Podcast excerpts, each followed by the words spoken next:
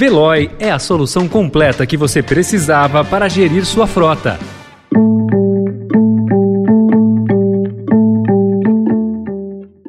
Olá, seja bem-vindo, seja bem-vinda. Começa agora mais uma edição do Notícia no seu Tempo. Esse podcast é produzido pela equipe de jornalismo do Estadão para você ouvir em poucos minutos as principais informações do jornal. Entre os destaques de hoje, subsídio para plantio se esgota e orçamento não prevê mais verbas. Prévia da inflação chega a 1,73% e consumidor reduz o volume de compras. E a nova regra eleitoral, que deve estimular a renovação na Câmara. Esses são alguns dos assuntos que você confere nesta quinta-feira, 28 de abril de 2022.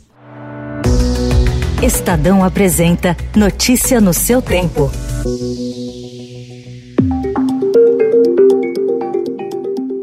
O governo tem de correr contra o tempo para garantir recursos para o Plano Safra 2022-2023 a partir de julho. Com a escalada dos juros, o dinheiro previsto para 2022 foi utilizado no primeiro semestre. Como há limites para gastos, especialistas avaliam que a solução seria remanejar as verbas. A expectativa do agronegócio é de que o governo ofereça 22 bilhões de reais. A maior parte do crédito é contratada no segundo semestre, quando ocorre ocorre o plantio da soja e da primeira safra do milho. Neste ano, há um temor extra sobre a possível falta de fertilizantes.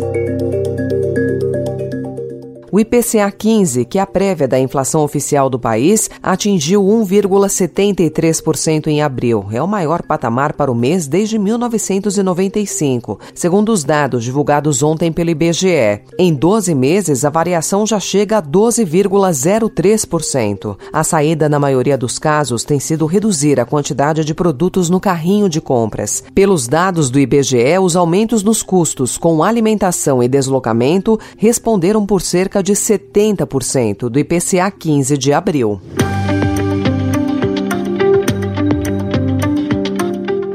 Metade dos deputados federais eleitos em 2018 não deve conseguir renovar os seus mandatos na disputa desse ano. Na última eleição, a taxa de renovação chegou a 52%. Foi uma das mais altas desde 1990. A estimativa é que este ano fique na casa dos 50%.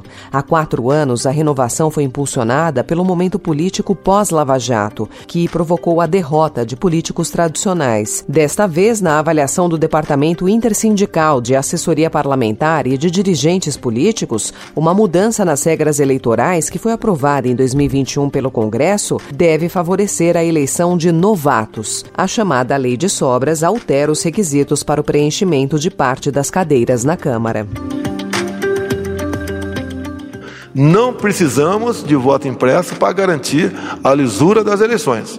Os dados vêm pela internet para cá e tem um cabo no final que alimenta a sala secreta do Tribunal Superior Eleitoral. Dá para acreditar nisso? Uma sala secreta? Onde meia dúzia de técnicos dizem ali no final: olha, quem ganhou foi esse. Uma das sugestões é que esse mesmo duto que alimenta a sala secreta, os computadores, seja feita uma ramificação um pouquinho à direita, para que tenhamos um do lado, um computador também das Forças Armadas para contar os votos no Brasil. Em cerimônia no Palácio do Planalto, em defesa do que chamou de liberdade de expressão, o presidente Jair Bolsonaro defendeu ontem uma contagem paralela de votos, controlada pelas Forças Armadas, levantando novamente suspeitas sobre as urnas eletrônicas. O presidente transformou o Salão Nobre do Planalto em palco de ataques ao Supremo, à imprensa e insistiu na retórica golpista. O deputado federal Daniel Silveira, que estava na plateia nesse evento no Palácio do Planalto, enfrentou ontem mais uma vez o STF e ainda ganhou espaço político em cinco colegiados permanentes da Câmara. A jornalista Silveira disse que, pela lei, pode ser candidato. Na Câmara, ele tomou posse como titular da Comissão de Constituição e Justiça, a principal da casa, Educação, Cultura e Esportes, além de ser eleito vice-presidente na de Segurança Pública e Combate ao crime organizado.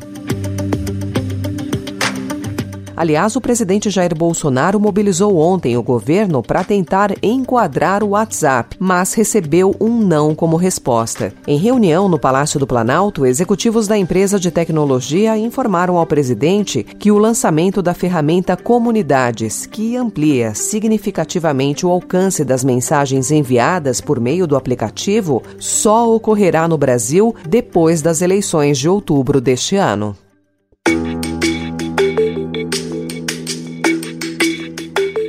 Gazprom's announcement that it is unilaterally stopping gas deliveries to certain EU member states is another provocation from the Kremlin.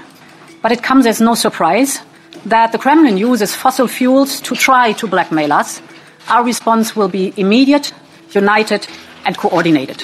A presidente da Comissão Europeia, Ursula von der Leyen, acusou ontem a Rússia de chantagem após o país cortar o fornecimento de gás natural para a Polônia e Bulgária. O corte foi a retaliação mais dura até agora de Moscou às sanções internacionais adotadas após a invasão da Ucrânia. A Rússia anunciou o corte um dia depois dos Estados Unidos e 40 países aliados se comprometerem a enviar mais armas à Ucrânia. A mudança mais significativa foi da Alemanha, que disse que enviaria dezenas de veículos antiaéreos blindados. O Estadão também informa hoje que a ação de quadrilhas especializadas em invasões de casas e condomínios assusta moradores de bairros de diferentes regiões da cidade de São Paulo. Investigações policiais tentam combater esse tipo de crime, que tem sido registrado em regiões como Vila Mariana, Moema e Morumbi, na Zona Sul, e Perdizes, Pacaembu, Higienópolis e Pinheiros, na Zona Oeste. A alta dos casos provoca revisão de protocolos de segurança dos condomínios contra as invasões. No primeiro trimestre, trimestre deste ano, o Estado voltou a ter alta de registros de roubos e furtos. Nesta semana, o governo paulista promoveu mudanças no comando das polícias para priorizar a reação à onda de ataques. Ela já não gosta mais de mim. Mas eu gosto dela mesmo assim. Que pena e no Pacaembu sai o futebol, entram os shows. O espetáculo de Gal Costa, chamado As Várias Pontas de uma Estrela, vai inaugurar no próximo sábado, dia 30, o Pavilhão Pacaembu, que é o espaço cultural que a concessionária do estádio, a Alegra, instalou no lugar onde, antes das obras de restauro e modernização, ficava o gramado de um dos templos do futebol da cidade. O próximo espetáculo será do padre Fábio de Melo, em uma comemoração do Dia das Mães. A estrutura funcionará até pouco antes da conclusão das obras, programada para o final de 2023. Essa foi mais uma edição do Notícia no seu tempo, com a apresentação em roteiro de Alessandra Romano, produção e finalização de Felipe Caldo. O editor de núcleo de áudio é Manuel Bonfim. Obrigada pela sua escuta até aqui e até amanhã. Notícia no seu tempo. As principais notícias do dia no jornal O Estado de São Paulo. Procurando a rota mais inteligente para gerir sua frota? Veloy é a solução completa que você precisa. Acesse veloy.com.br/empresa e descubra um caminho prático e eficiente para a gestão da sua empresa.